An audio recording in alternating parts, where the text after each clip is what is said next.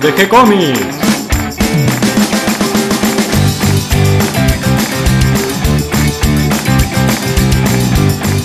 Muy bienvenidos a un nuevo episodio de G-Comics, el podcast donde hablamos de todas las técnicas necesarias para realizar un cómic, cómo dibujar un manga y todo el conocimiento requerido para dibujar esa historieta que tenemos dando vuelta en la cabeza. Mi nombre es Gonzalo García y mi intención y la de todos los que hacemos G-Comics es colaborar con aquellos que estén interesados en avanzar, en progresar, en mejorar en su formación como dibujante de cómics. Y completando otra semana, otro viernes, de mucho trabajo, de muchos proyectos sacando adelante. Me acompaña Catalina García. ¿Cómo estás, Cata? Bien, casi que no llegamos a, a subir el podcast hoy. Nos quedó muy cortita esta semana con todos los proyectos que están entrando, con las oportunidades que están apareciendo, ya vamos a comentar algunas de ellas. Pero hoy vamos a hablar de Master Comics, eh, un programa de... Otro proyecto. Sí, un proyecto que comenzó por los años 90, de la mano de César Vidal, vamos a conversar con él, él es el creador de Master Comics, y que podríamos decir que es quizás la primera serie documental sobre historieta de la Argentina. Los vamos a ir compartiendo porque ya tienen un valor, eh, además del valor que tienen en sí mismo de la entrevista al dibujante, al artista, al guionista, eh, muchos de esos autores ya nos abandonaron, no están más entre nosotros, sí quedan sus obras, queda su recuerdo, quedan este, los lazos que han tendido, ¿no? las amistades, las colaboraciones y formaciones a otros dibujantes, pero tienen el valor del el recuerdo y de un registro de la voz de ellos y de su manera de trabajar. Así que bueno, vamos a hablar de todo esto con César Vidal, cómo es que nació eh, Master Comics, de la mano también de otros proyectos de César.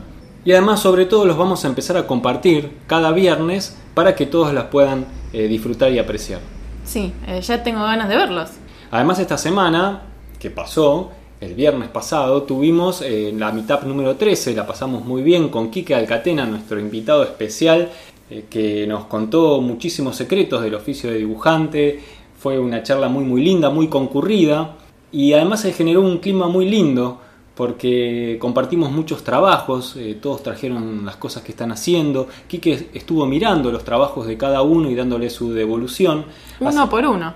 Así que también eh, ese audio lo vamos a compartir muy pronto, lo vas a terminar de editar y van a poder escucharlo todos. Éramos un montón, pero todavía podíamos mantener esa cosa íntima y y cercana, que es lo que nos gusta transmitir en estos encuentros. Claro, porque la idea no es que seamos tantos, tantos que haya que tener por un lado un escenario con el que habla, con una especie de discurso y todos los oyentes, sino que es tomar un café con Quique a unos centímetros y poder preguntarle directamente, ver su trabajo, ver originales. Mostrarle que el nuestro. Exactamente, entonces es una charla más de ida y vuelta y además de conocerse entre todos los artistas, porque además de nuestro invitado especial, había grandes dibujantes en la mesa. Sí, después nos fuimos a comer y seguimos hablando de dibujo, de películas, de videojuegos, todo bueno.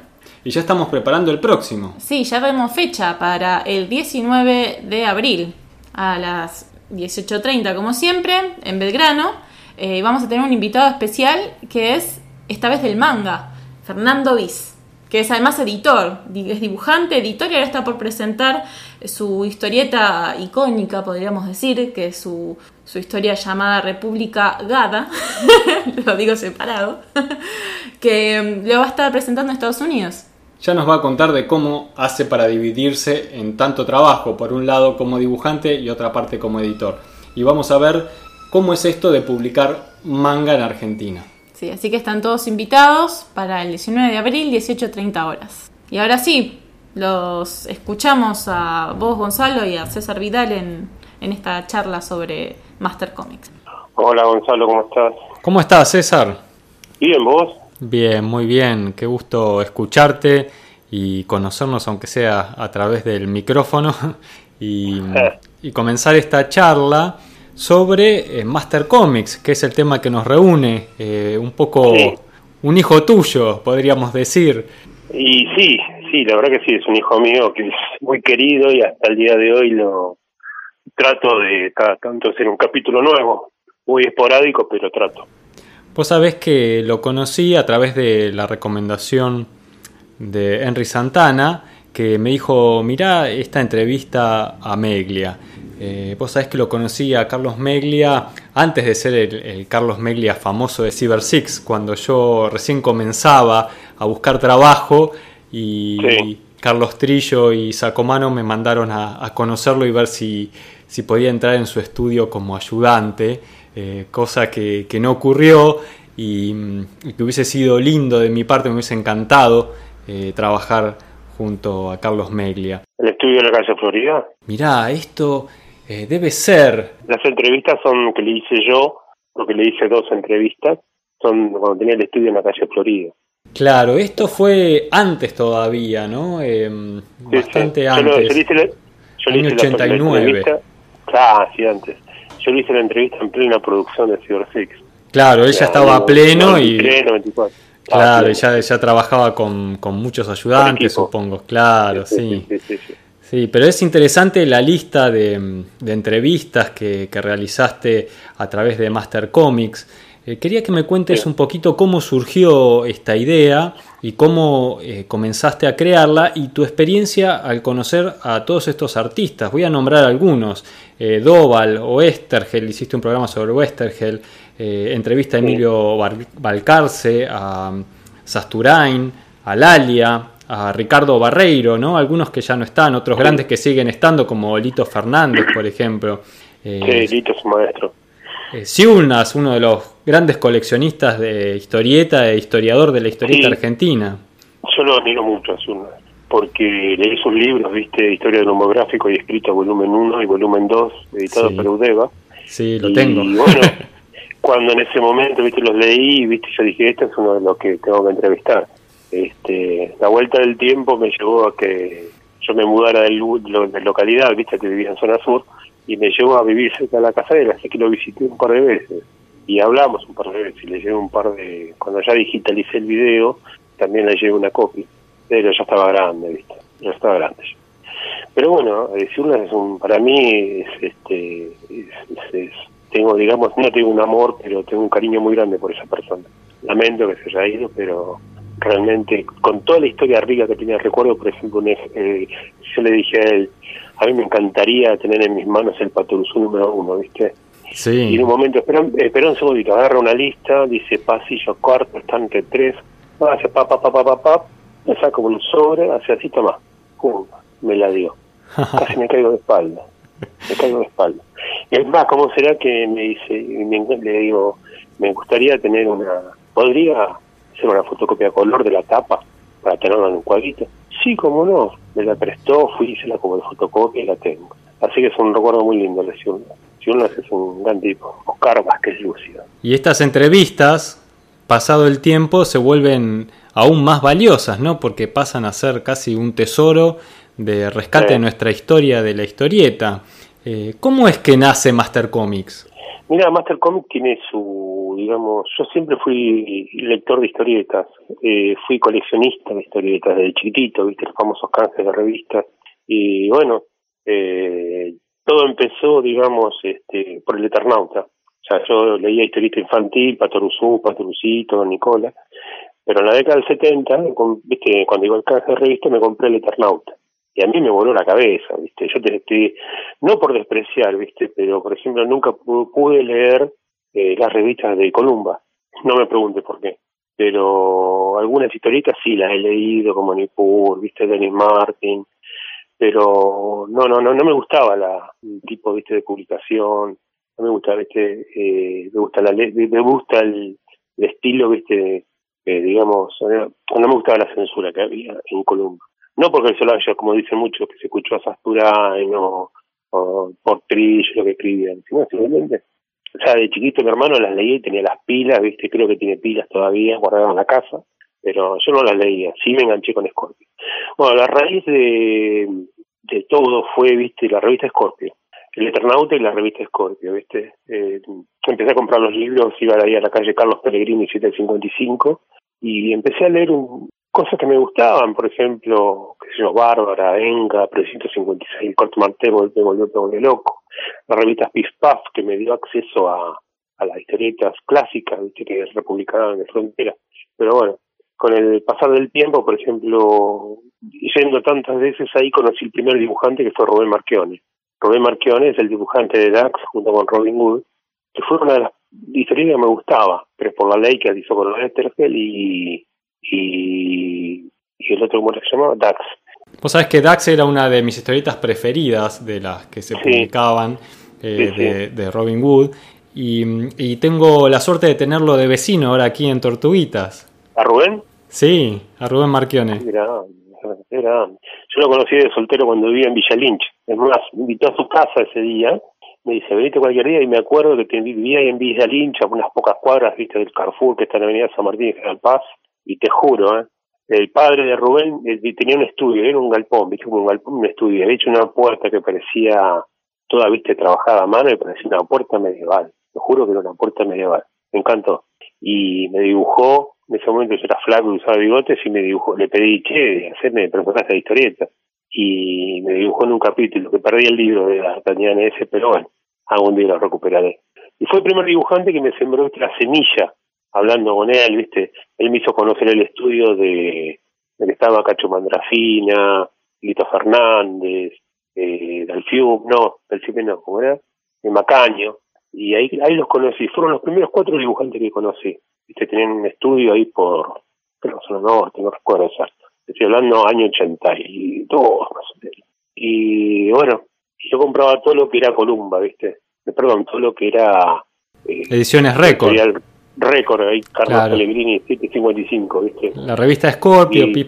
sobre todo la Scorpio, ¿no? Que marca como una renovación en el estilo de contar historieta. Sí, pero, pero lo que tenía era eh, que podía recuperar historieta vieja, porque republicó todo lo que era Oestergel, ¿viste?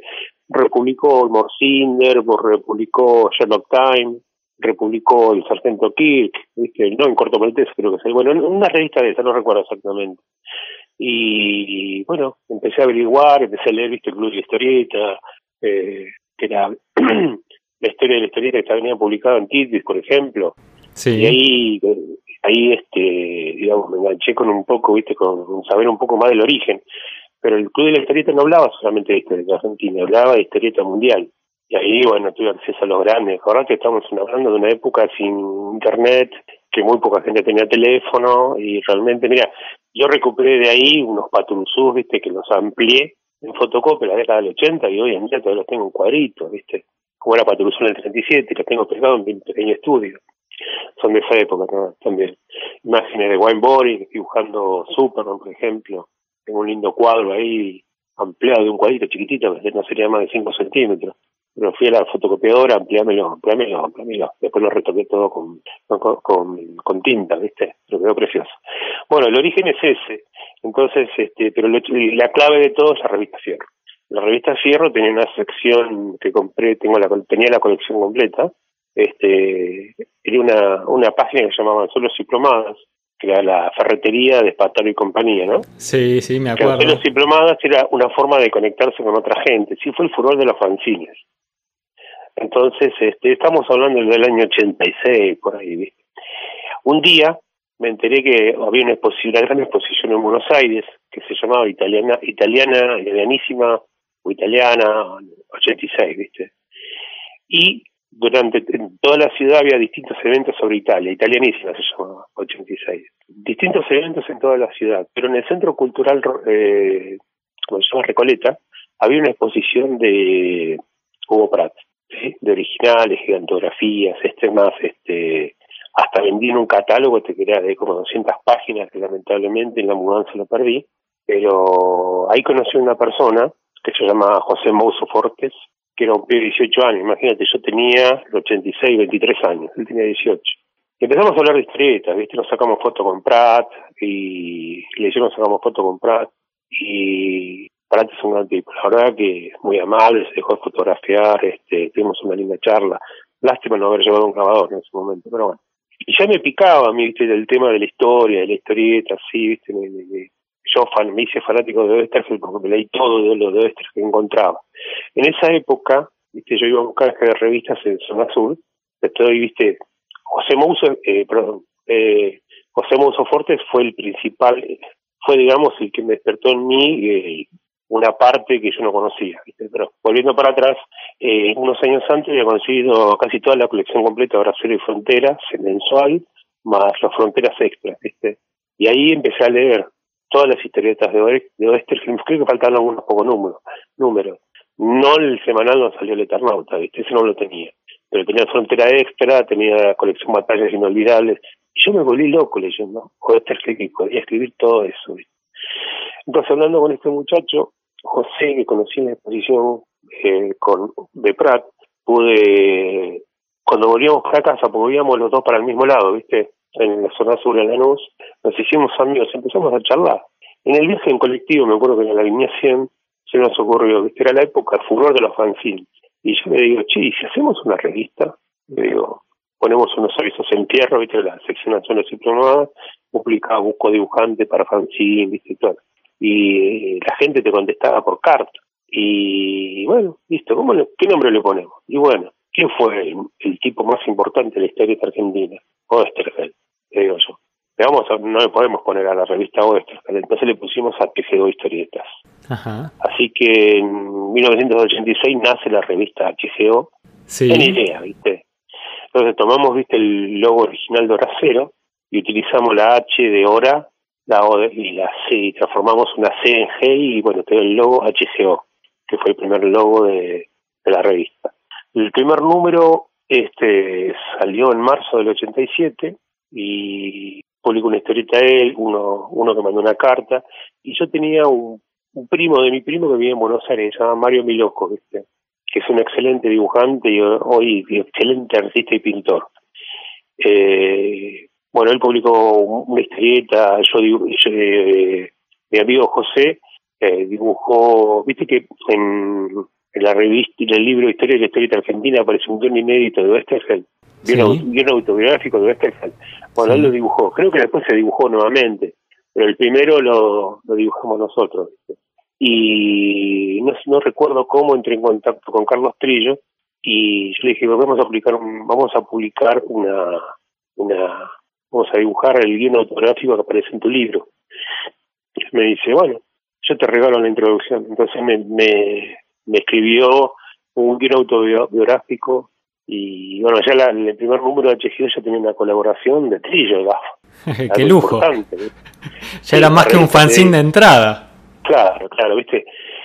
Y bueno, me falló un dibujante, viste, teníamos que, que queríamos, viste, era tamaño fotoduplicación, tamaño, viste, carta imprimíamos, y le doblábamos que era una revistita chiquitita. Y así salió la número uno. Y me faltó una historieta, ¿viste? porque la tenía que entregar un muchacho y no llegó. Entonces me quedaban, creo que cuatro páginas para dibujar. Yo dibujo, ¿viste? Pero no soy un gran dibujante. Y bueno, publiqué una historieta llamada eh, Tecnología. Y bueno, salió el primer número, lo distribuimos por los kioscos de, de la Avenida Corrientes, lo dejamos en consignación, especialmente había uno que era muy buena onda, que estaba sobre Callao y, Corrientes, ¿viste? Sí. Y pero del, lado norte, digamos, ¿no? Y, el, y vos podés creer que pasamos a los, sin ejemplares y pasamos a la, no sé, al mes y medio se ven agotado, creo que a mí me quedaron cuatro nada más y la revista se vendió bien. y después para el número, el número dos empezaron a llegar cartas, viste, de, bueno, publicaron una crítica en Fierro, la mandamos a Fierro, publicaron una crítica de la, de la, de la revista, y salió, bueno, salió, mandado material, este, empezaron a mandar material del interior. Yo me acuerdo, por ejemplo, a un chico joven llamado Marcelo Gabriel Candia. Ajá. Yo te digo, Marcelo Gabriel Candia, no lo conoces. Yo te digo, Chelo Candy, ya lo conoces. Ah, sí. el Chelo empezó conmigo. Qué ¿entendés?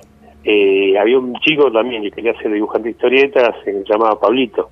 Yo te digo, Pablito no sabe quién es. te digo, Pablo Muñoz sabe quién es. Wow, sí. El que después fue editor y fue el que hizo los sí, sí, sí, de, animate y todo. Todos personajes que, que, forman parte de la fauna de la historia de la historieta argentina actual. Claro, claro, claro. claro. Este, bueno, y nos juntamos y la revista iba creciendo, ¿sabes? Salieron tres números en ese, en ese formato, ¿viste? Chiquitito. Cuando la verdad se hizo un, lindo grupo, ¿viste? Cuando estábamos por sacar el número 4, había un grupo de gente que era una cooperativa, una imprenta, ¿viste? Y querían sacar, este, se llamaba Tierra Fértil, querían que sacáramos la revista en forma casi profesional. Y a mí me dio un poquitito de miedo, ¿viste? Porque saltarle tres números, al cuarto número que, que le pusimos número uno nuevamente, ya se hizo un cambio de logo, que es el logo, último logo que tuvo la revista, que lo diseñó Mario Miloco, pero después lo mejoró Adrián Domé, que es un gran dibujante de humor. Este, la revista ya, viste, desde el número uno traía, por ejemplo, una nota cuando éramos amigos con Andrés Acorsi, que él publicaba su también en fotocopia su revista Comiqueando. Sí. Eh, intercambiábamos publicidades, ¿viste? Él hacía publicidad de, de HGO y yo hice publicidad de, de Copiqueando. Eh, por ejemplo, también hicimos, había una revista que me gustaba mucho que se llama Agujero Negro, o no, con Vaquero, ¿viste? Mike Vaquero, no sé si lo conoces. No, no, no lo conozco. Eh, fue una movida muy linda, pero a partir del número 2, digamos, yo era el coordinador de todo, ¿viste? No, yo, yo escribo, escribí un par de historias, ¿viste? Pero, digamos, así boceteadas, este, pero no soy escritor de historietas. Pero sí tenía una idea de una historia y la, se la daba a mi loco que la desarrollara, le daba, viste, el plot, digamos, y la escribí la desarrollaba, la dejaba muy bien. Hice una que me encantó que apareció en el libro de la número uno de las de la de la nueva HGO que era viste que fue imprenta hasta en oh Dios mío, empezó en decía yo. Fue una historia de John Lennon en ciencia ficción, viste.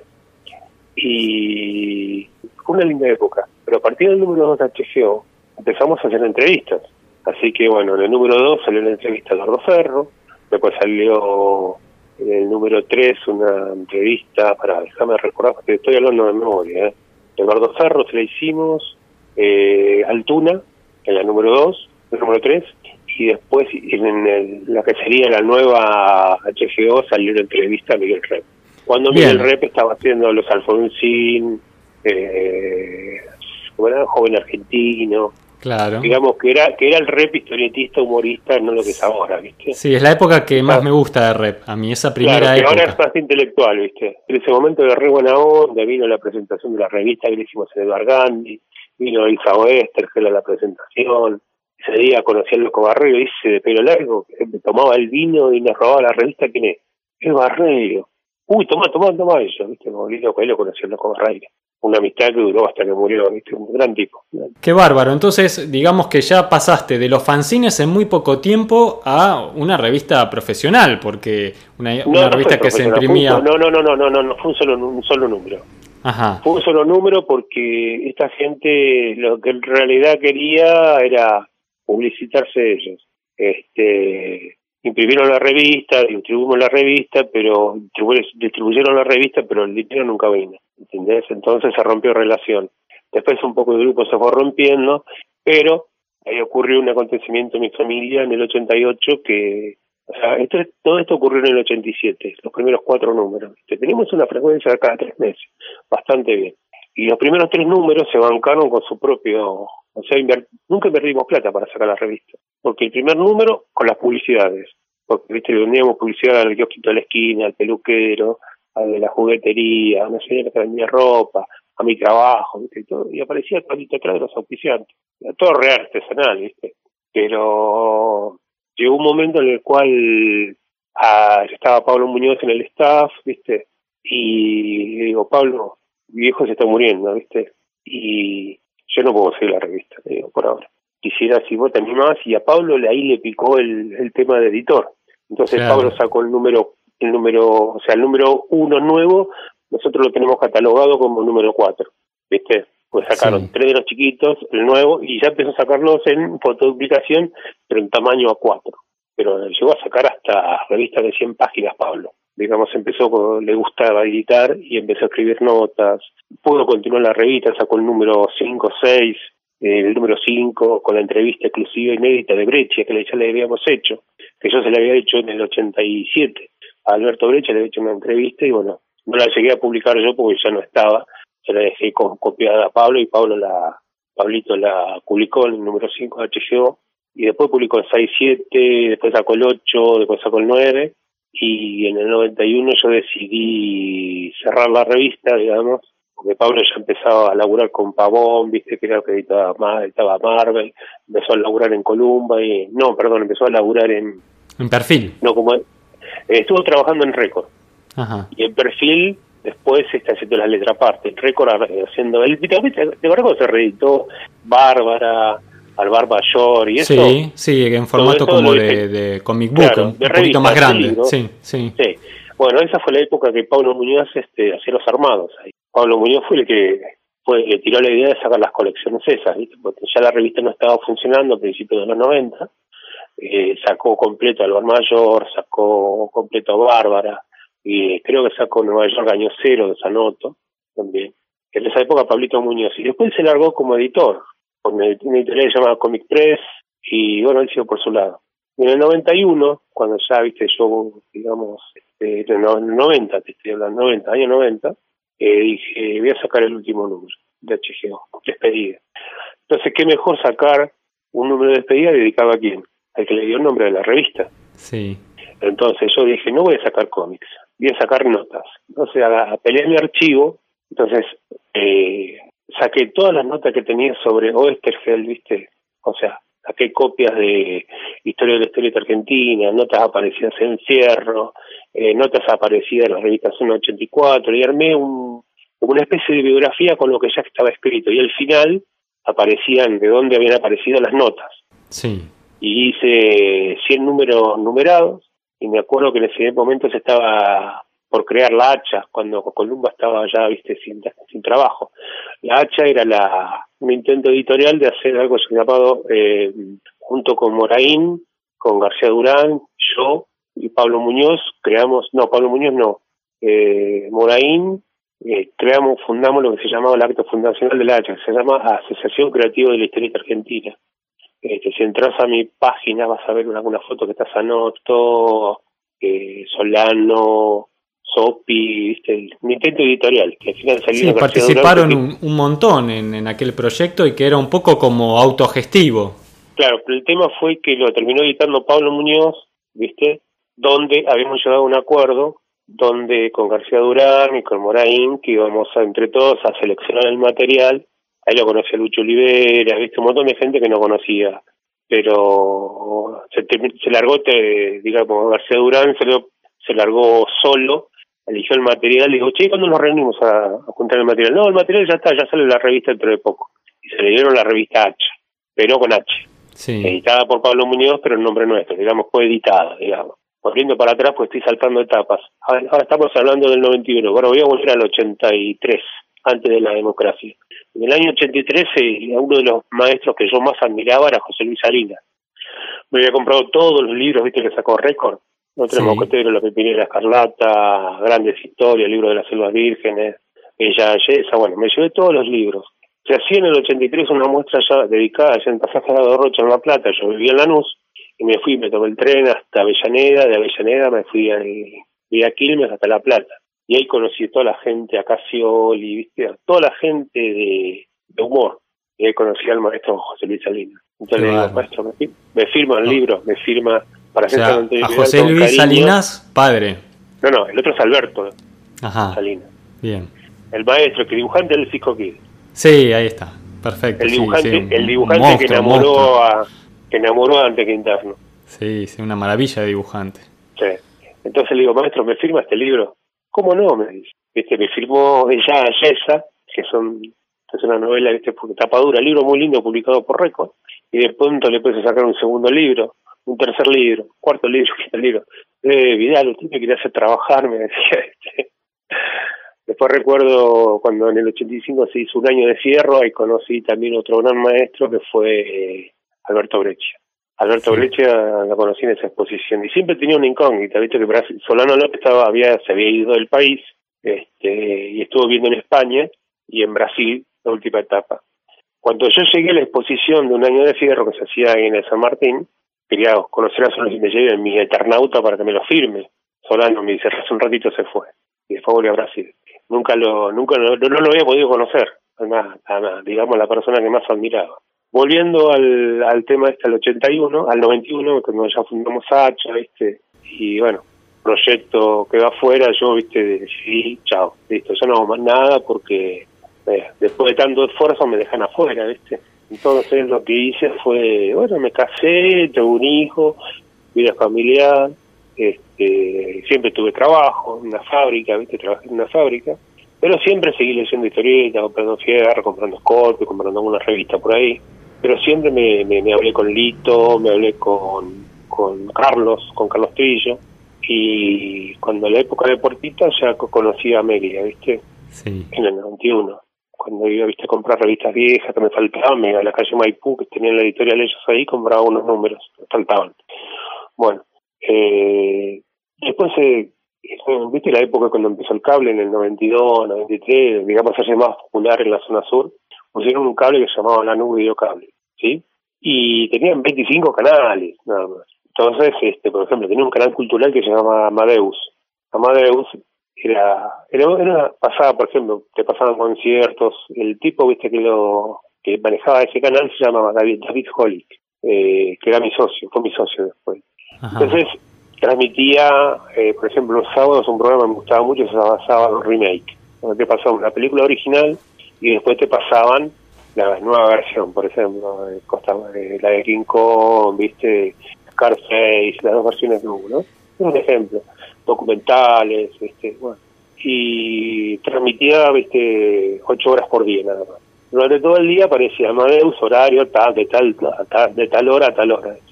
Un día apareció un cartel que decía, si usted tiene una idea para hacer un programa de televisión, un programa documental, llame a este número. Llamo, tuve una cita, le encantó, al otro día fuimos a una entrevista a... El primero que le hicimos una entrevista fue Alberto Salinas. Eso fue en el 93. Y bueno, en el canal hicimos 10 programas, hice la última entrevista a Alberto Brecha, este, se la hice en septiembre del 93, él muere el día del 10 de noviembre, el día del dibujante del 93. Sí, así es. Claro. Y en ese momento habíamos hecho 10 programas, ¿viste? Salía un programa cada 15 días más o menos, ¿viste? Y todo era bien colectivo, eh, a veces conseguíamos que nos prestaran la camioneta del canal. Bueno, hicimos 10 programas, Ferro, Alberto Salinas, y a medida que iba haciendo el programa de Alberto Salinas, yo iba, tenía una idea de hacer el programa del Eternauta. Entonces, a cada dibujante que yo iba entrevistando, dos programas quería hacer, uno sobre José Luis Salinas y otro sobre el Eternauta. Como ya José Luis Salinas había fallecido en el 84, cuando hice la grabación de Alberto Salinas contó la historia de su padre, también aparte para hacer otro programa. Entonces está Alberto Salinas el programa y está José Luis Salinas el programa. Entonces a cada dibujante que iba entrevistando le preguntaba sobre el Eternauta y sobre Alberto Salinas. Entonces, en el programa del Eternauta, como en ese momento no estaba viviendo en el país eh, Solano López, la entrevistada es Elsa Westergen. Habla del Eternauta y lo voy mechando con, ah, con Breccia, con Salinas, con Meglia, con Flied, con Sendra, con Sanoto, ¿entendés? Y así hicimos el primer programa del Eternauta. Y así también hicimos el programa donde el interlocutor principal era Alberto Salinas y íbamos echando con, con distintas personas que hablaban de... Y estos dos programas especiales también salieron dentro de este ciclo de Master Comics. Exacto, exacto, pero salieron en el cable. En el fin del 93, el monopolio compra los tres cables que había en la zona, ¿sí? Entonces echa todo el mundo y sube la señal de la nuevo videocable, desaparece y aparece, pasa a llamarse multicanal hecha a todos. Entonces yo durante la noche, ante el último día que fuimos, este, editamos el programa a la noche, ¿viste? Porque el muchacho estaba a cargo también del canal porno. Mientras pasaban las películas porno, nosotros en la isla de edición editábamos los programas. Es muy gracioso. la historieta siempre tiene esa, esa cosa de contracultura. claro, claro, ¿viste? Bueno, y imagínate, se pasaba, ¿sabes cómo se pasaban los canales? Era un videocassette que se ponía y se transmitía, ¿viste? A la red, por el codificado y listo. Y bueno, entonces como decía, bueno, mañana es el último día que venimos, yo agarré, me agarró la desesperación, ¿viste? Digo, 10 programas, por fin puedo hacer algo, lo hacía a honores, eso, ¿viste? Y fue el último día, fui con un bolso, cargué todos los cassettes, se me perdió uno solo, con los programas editados, se me perdió una entrevista, la entrevista original de Sol, de, de Solano, de Salinas, y la de la de no la de Brecha, la de el sábado la primera pues yo le hice dos entrevistas al sol. Pero bueno, ya está. En ese año era fin de año ya, este enero más o menos del 94. eh, me, me avisa este muchacho, mira, van a sacar un, ya viste, con David, éramos tres, viste, David Holick, que éramos socios al 50%, de nada, porque en ese momento no cobramos. Y había otro más que era el camarógrafo, en ese momento no me acuerdo el nombre. Eh, bueno, no importa, después ya me voy a acordar. Eh, entonces yo, viste, me fui a los estudios de imagen satelital, que eran los dueños de ISAT y de Space, que antes que lo comprara Warner. Este, ¿Te acordás, Mario Brazo? Sí. Bueno, Mario Brazo estaba, lo contrataron a él para crear, él estaba haciendo en la TC el programa Planeta Tierra. Previamente había hecho el, programa documental La aventura del hombre, de que presentadores. Sí, muy lindos programas. Sí, sí, sí, sí, pero después él, este, bueno, fue de, lo fueron de, de Canal 13 y empezó a hacer este Planeta Tierra en Canal 7, o ATC en ese momento. Bueno, entonces la gente de imagen satelital tenía un buen, buen, buen, buena onda con Mario Brazo, y entre Mario Brazo y Luz Álvarez crean el Canal Infinito. Luz Álvarez, que era la socia de Mario Brazo, crean el Canal Infinito, y bueno, yo agarro, me hago unas copias de los cassettes, ¿viste? De los, programas, de los 10 programas que tenía hecho, y se los llevo, y se los dejo. Yo digo, bueno, esto no va a pasar absolutamente nada. La semana me llaman por teléfono. Llamo, no, me, no me miento, le, llamo por teléfono a mi socio, no a mí, diciéndome que no, miento, miento, miento, miento. Me dijo que lo llamaran en una semana. Bueno, el tipo me dice que me interesan los programas, pero hay que reeditarlos. Hay que reeditarlos porque nosotros habíamos hecho, utilizado partes, viste, digamos, para mechar entre escena y escena. Eh, usábamos parte de la película Cool World o El Mundo de Holly, ¿te acordás? Sí. Que trabajaba, esta, la actriz que trabajó en Batman como Vicky Bale, no recuerdo el nombre ahora. Bueno, me dice, por problemas de derecho vamos a tener que sacar todas estas escenas. Entonces, bueno, tuvimos que reeditar este, los 10 programas y había uno que me dijo, el de Meglia no va. No va porque tiene muy mala calidad de audio. Pero como Carlitos Meglia era muy buena persona, lo volví a entrevistar. Entonces hay dos versiones de, de dos entrevistas. Similares. claro. ¿Cómo? Similares, sí, sí. Claro, similares.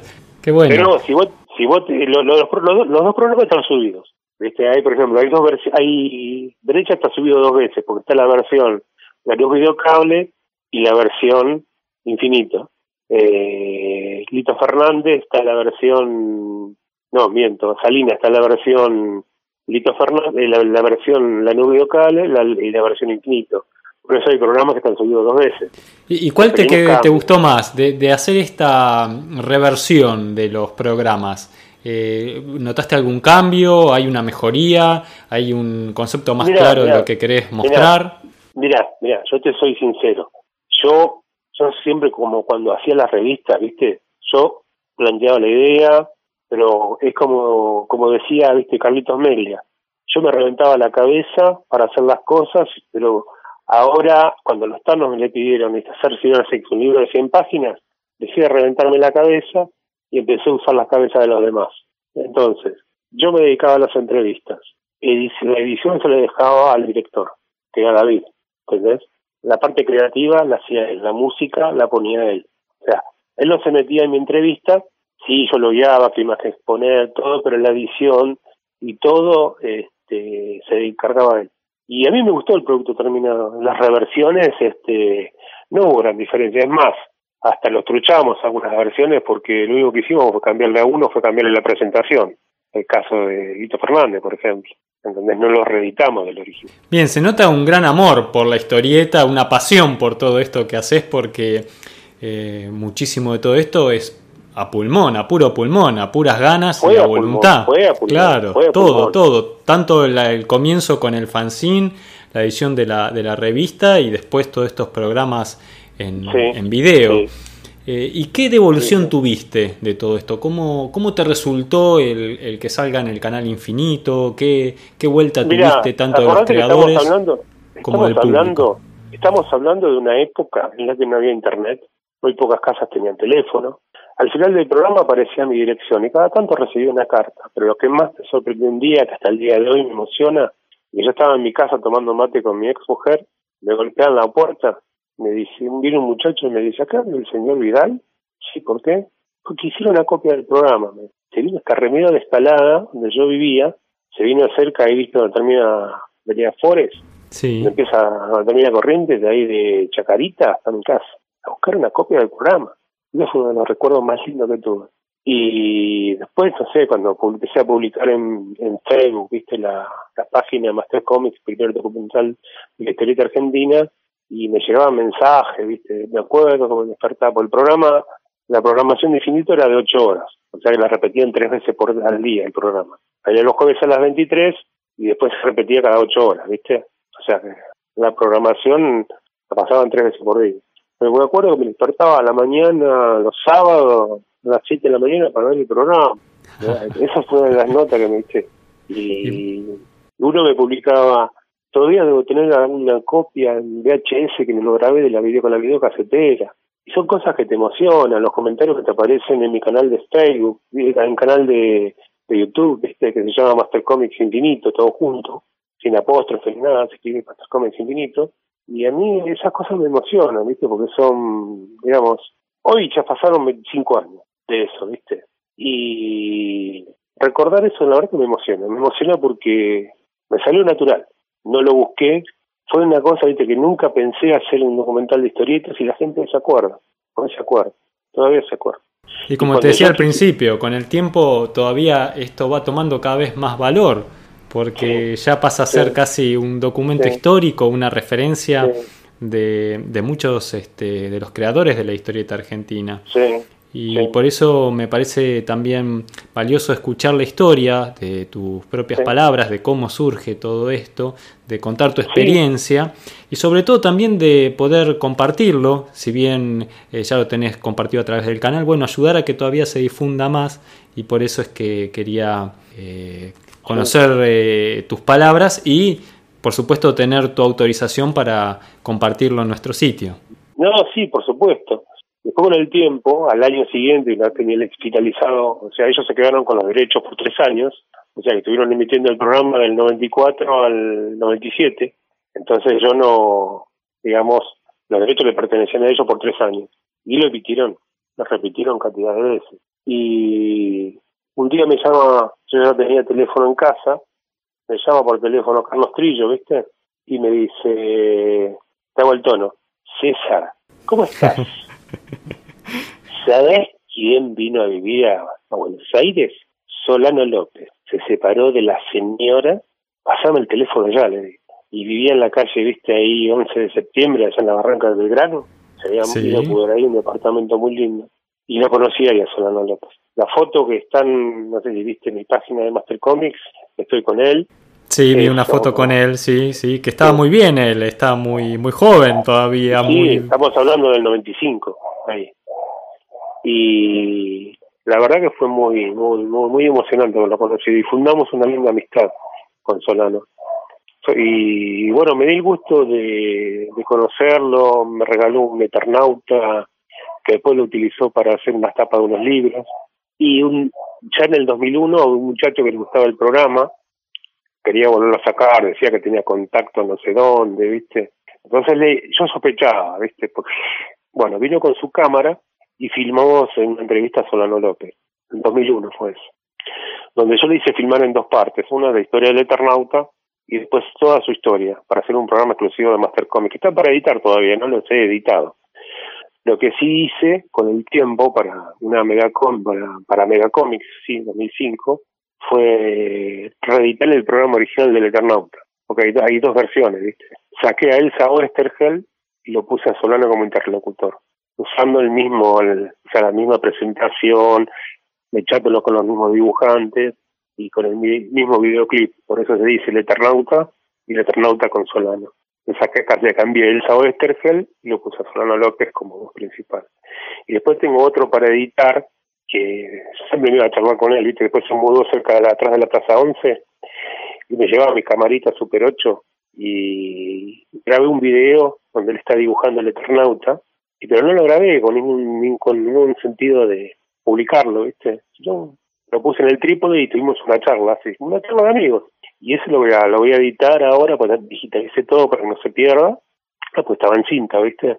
Claro. Digitalicé todo para que no se pierda y, y bueno, algún día cuando tenga tiempo o decía un editor lo voy a lo voy a editar tengo el de Hawk para editar y la verdad que como estoy laburando un montón, viste, que es trabajo y ahora estoy laburando de otra cosa y estoy laburando todo el día. Y ahora cuando llego a casa quiero descansar. Tengo la entrevista de Hawk y de Beto Lorenzo, que fue el último ayudante, para editar. Pero saqué dos capítulos nuevos. Uno de Master Comics a pedido de la gente, uno que es de Vilo Barcarce, que es del 2016, y la de Hawk, que es del año pasado, 2018. Así que bueno, eso me queda el de Hawk, que tengo que editar, pero el de Emilio Balcarce, ah, y también el del Maestro Lalia, esos, esos dos sí que salieron al aire. Los publiqué en, mi canal de YouTube. Esos los últimos programas, después de veintipico de años, lo voy a hacer. Pero yo, viste, no soy muy bueno editando, pero, viste, pero todavía tengo la, me quedó la semillita del, gustito por hacer algo. ¿viste? Qué bueno, César, qué bueno saber que Master Comics eh, sigue vivo y que tenés material ahí guardado para en algún momento sorprendernos con una nueva publicación. Así que vamos a estar eh, siguiendo eh, tu canal en YouTube. Vamos a compartir tus videos en nuestro sitio de manera semanal. Vamos a ir subiendo de a uno. Y bueno, vamos a ayudar a, difundir tu, trabajo. ¿Te puedo pedir un favor? Por supuesto. Como para recordar y, hacer historia a la gran persona que me, dio este impulso que llamó eh, Mario Grasso.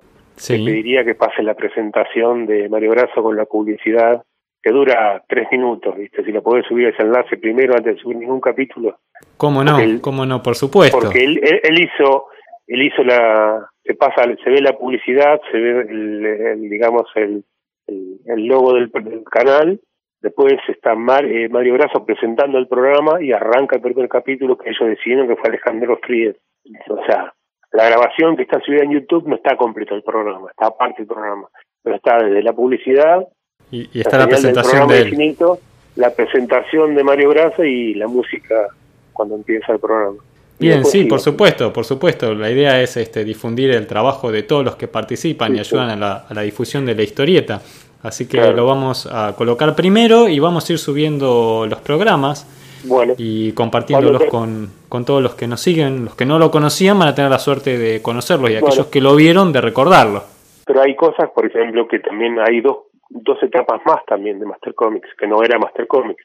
En el año 95 me llamó la gente Secretaría de Cultura de la Nación, Camila O'Donnell, con Mario Mucci, hacían un programa que llamaba DNI, Documento Nacional de Identidad.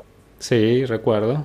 Se hizo un programa especial del Eternauta que después lo editó La Maga, donde yo estoy entrevistado también, y todo el material que se ve de fondo, eh, se ve de fondo, a excepción de la parte animada que fue una propaganda de récord, es todo material mío. Y utilizaron la entrevista Breccia eh, para, para hacer ese programa en DNI. Y habla Solano, que yo se los presenté, pues no, no, quería ir Solano. Y también colaboré con Juan Santurain para el programa Continuará, eh, tres capítulos. Utilizaron material de Alberto Breccia y Ricardo Barreiro.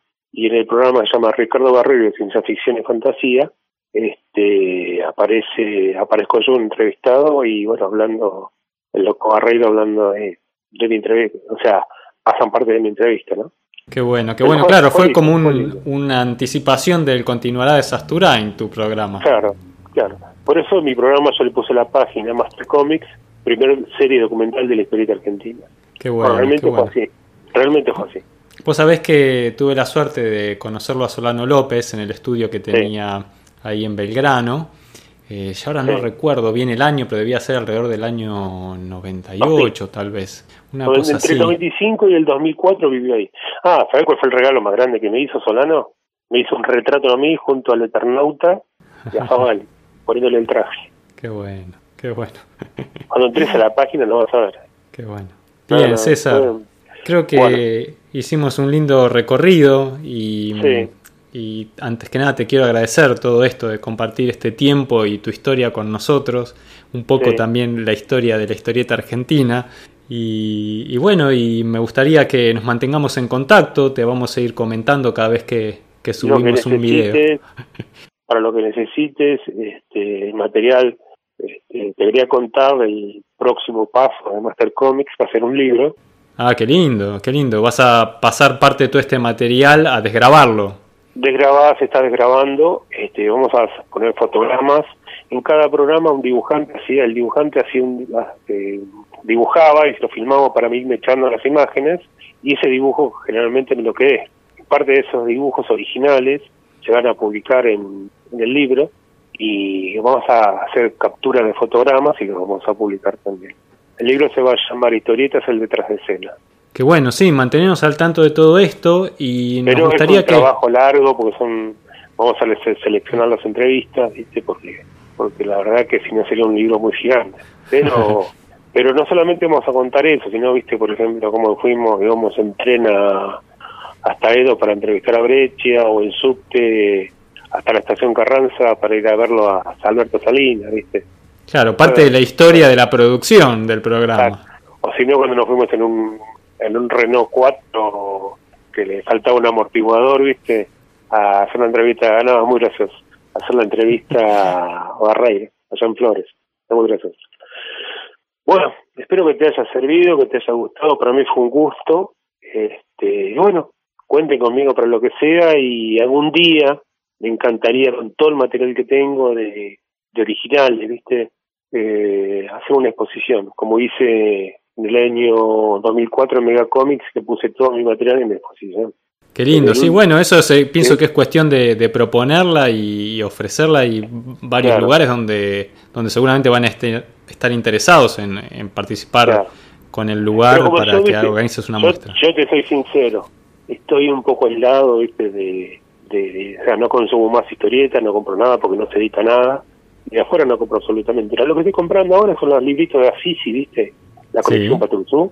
que me parece increíble el laburo que hizo este muchacho no recuerdo el nombre ahora, este Pablo Sapia, de restauración que hizo con las tiras de Quinterno, me parece fabuloso.